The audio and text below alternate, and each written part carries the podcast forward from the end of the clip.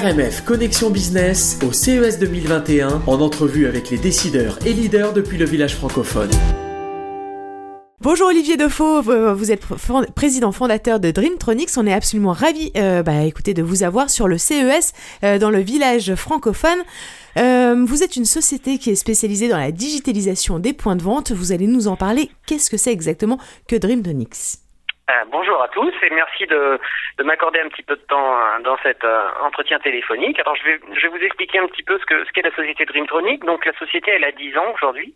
Donc on est on est spécialisé donc dans la digitalisation des points de vente avec une première activité qui a été vraiment dans le domaine du ludique puisqu'on a créé et inventé la première table tactile de jeu qui est multijoueur. Mhm. qui à destination de 8 enfants qui jouent en simultané sur le même jeu. Voilà. Donc l'idée c'était un petit peu de recréer le plaisir des anciens baby-foot qu'on pouvait avoir hein, dans notre jeunesse, c'est-à-dire ramener le numérique dans un aspect d'échange et de partage. Voilà. Donc ce premier produit euh, a, connu un franc succès. On a installé euh, à peu près une 500 sites, en particulier euh, dans les écoles, beaucoup dans la dans la restauration, dans certains dans les, bon grande chaîne de restauration euh, euh, rapide. Enfin voilà, je vais sans trop donner de nom. Donc on a installé un certain nombre de sites. Non non, vous pouvez le citer. Hein, vous pouvez le citer. votre client c'est McDonald's. Euh, non non, on peut le citer. Hein. bah, McDonald's. on a en France une chaîne qui s'appelle Buffalo Grill. Enfin on a pas mal de, de, clients comme ça chez qui on a installé des sites. Euh, dans les espaces enfants, aussi des galeries marchandes des grands centres commerciaux. Alors on a fait en France, aux Pays-Bas, en Belgique, en Suisse, dans différents différents secteurs.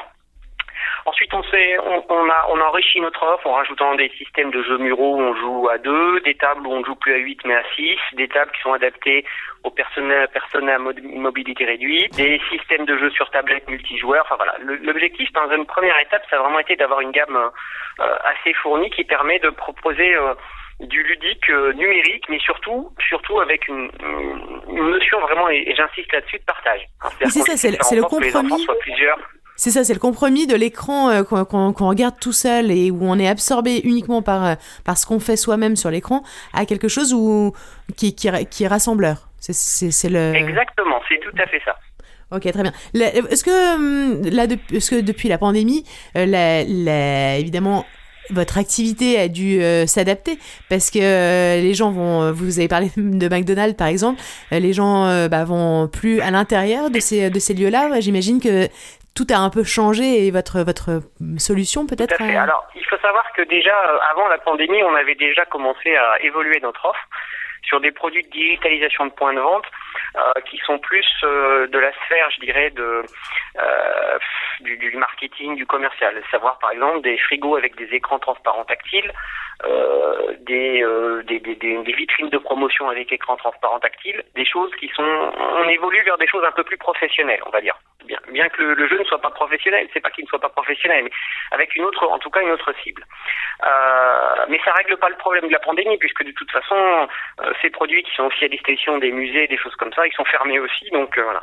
Donc après, on a, on travaillait depuis, euh, depuis déjà quelques quelques mois avant la pandémie sur des une borne une borne qui permettait de, avec une intelligence artificielle assez poussée, qui permet l'analyse de, donc, évidemment d'images, donc en particulier de photos, hein, de, de, de, de faciès, euh, pour reconnaître si un quelqu'un qui, entre dans un espace euh, euh, a des équipements de sécurité. Alors des équipements de sécurité, au départ, on l'a pas fait pour le Covid.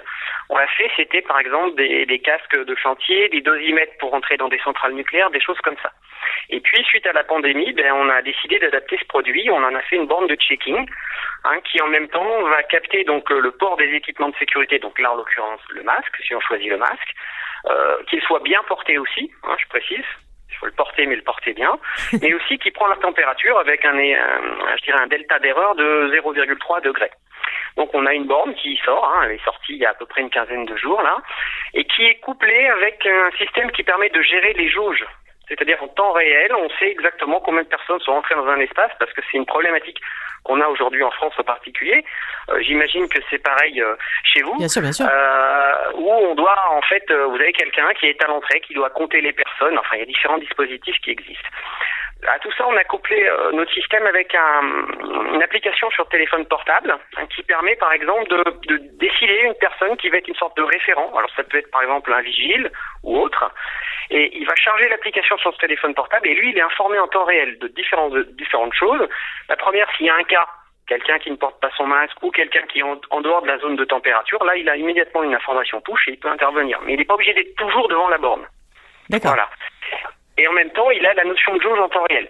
C'est-à-dire qu'on lui dit, attention, on arrive à un niveau, euh, alors vous avez l'information sur la borne, mais lui aussi, ça permet éventuellement d'anticiper, de commencer à réduire l'entrée, enfin voilà. Donc c'est un système qui est complet. Et puis toutes les données sont exportables sur un site euh, que le client dont bénéficie le client et il peut euh, imprimer tous les rapports, les statistiques. Ça c'est en cas de contrôle des différentes autorités, comme quoi il a bien mis en place, euh, je dirais, euh, tout ce qui était nécessaire pour le bon fonctionnement de son, site. Alors ça, tombe vraiment extrêmement bien avec euh, ma transition que je voulais faire. Effectivement, tout ce, tout ce, tout ce traquage, on n'est pas du tout là pour... Mais tout ce traquage, est-ce qu'il a pas aussi c'est son, son, questionnement intellectuel sur, euh, bah, sur, sur, ce qui, sur ce qui se passe Est-ce que, co comment vous appréhendez toute cette, euh, toutes ces questions qui sont totalement légitimes de se poser euh, sur effectivement bah, la technologie, comment l'adapter euh, de façon euh, de façon bonne et correcte à, à finalement à, la construction? Peut-être que vous avez des enfants à, à, comment bâtir le futur. Alors tout à fait. Alors on va prendre les choses, on va prendre l'exemple de la borne par exemple. On va prendre un exemple, parce que c'est un cas d'école intéressant. Dans le cadre de la borne, par exemple, euh, aucune donnée n'est stockée. D'accord. Je veux, je veux dire par là qu'aucune donnée personnelle n'est stockée. On, on sait qu'on a une personne qui a été détectée éventuellement positive en température, mais on ne garde pas sa photo, on n'a pas ses coordonnées, on ne sait pas qui c'est. Voilà. On sait juste qu'elle a séjourné à euh, 12h24 et 14 secondes, euh, elle a été détectée mais une, une positive ou ainsi de suite. Voilà. Donc là, on essaie de faire en sorte de respecter, euh, je dirais, euh, la confidentialité et le respect de chacun, parce que sinon, on est d'accord que ça devient du Big Brother et on peut surveiller tout et n'importe quoi. Mais et, vous en avez conscience. C'est pas notre objectif. C'est ça, vous en avez conscience et vous avez, en fait, ah, tout est, tout est une question d'éthique de la personne. En, en, en France, on est, on est soumis à des règles extrêmement, euh, euh, je dirais, euh, rigides en ce qui concerne la protection des données personnelles. Par exemple, notre borne, c'est extrêmement compliqué de l'installer, donc par exemple en France, de l'installer à l'entrée d'un, d'un, par exemple, on a, on a hôpital, des, des clients qui mettaient l'installer à l'entrée. Alors, un hôpital, ça pose pas de problème, mais pareil, parce que c'est un lieu public. Par contre, si moi je veux contrôler, par exemple, les employés qui rentrent chez moi, ah oui. hein, dans mon entreprise, ben, il faut que j'ai l'accord signé parce qu'on n'a pas le droit, comme ça, par un système automatisé, de prendre la température des gens s'ils ne sont pas d'accord. C'est ça. Mais est-ce que au CES, ouais. par exemple, typiquement, vous venez chercher des solutions pour justement mettre en en commun toutes les toutes les difficultés euh, auxquelles vous êtes euh, bah, vous êtes confrontés sur le développement de vos systèmes?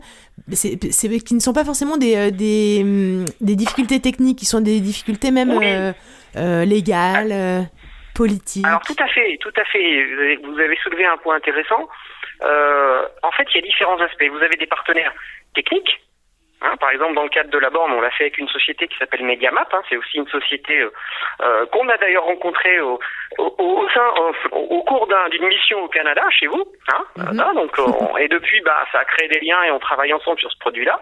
Eux s'occupent en particulier de tout ce qui est gestion de l'IA. Voilà.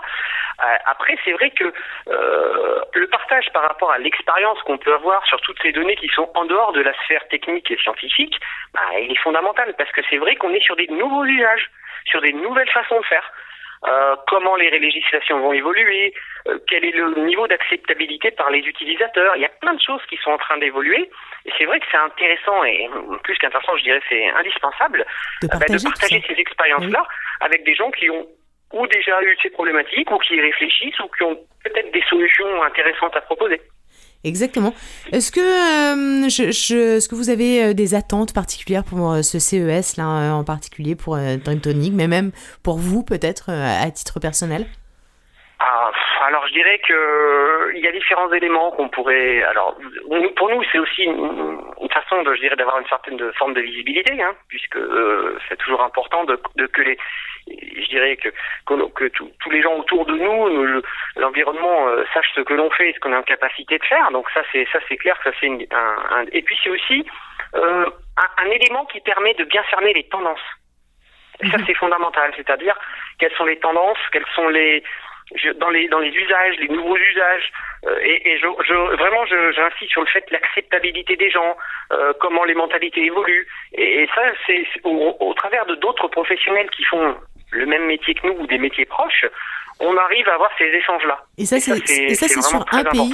Et effectivement, quand on, on, rassemble tous les pays, il y a également tous les paramètres euh, culturels justement adaptés au pays qui sera différent peut-être dans l'acceptation typiquement. Et c'est pour ça qu'il faut se faire accompagner. Euh, on trouve que c'est effectivement une, une façon euh, indispensable. En tout cas, il faut, il faut intégrer l'aspect multiculturel dans, dans, dans sa capacité d'exportation. De, ça me paraît indispensable. Euh, écoutez, je vous remercie pour toutes ces informations. Je vous propose d'aller sur euh, Dreamtronic pour aller voir euh, .net. et je vous remercie d'avoir ben, passé ce temps avec nous, de nous avoir expliqué. Et je vous souhaite un excellent salon. Eh ben, merci beaucoup et puis bonne continuation. Merci. Au revoir. Au revoir. C'était RMF Connexion Business au CES 2021 avec les décideurs et leaders depuis le village francophone.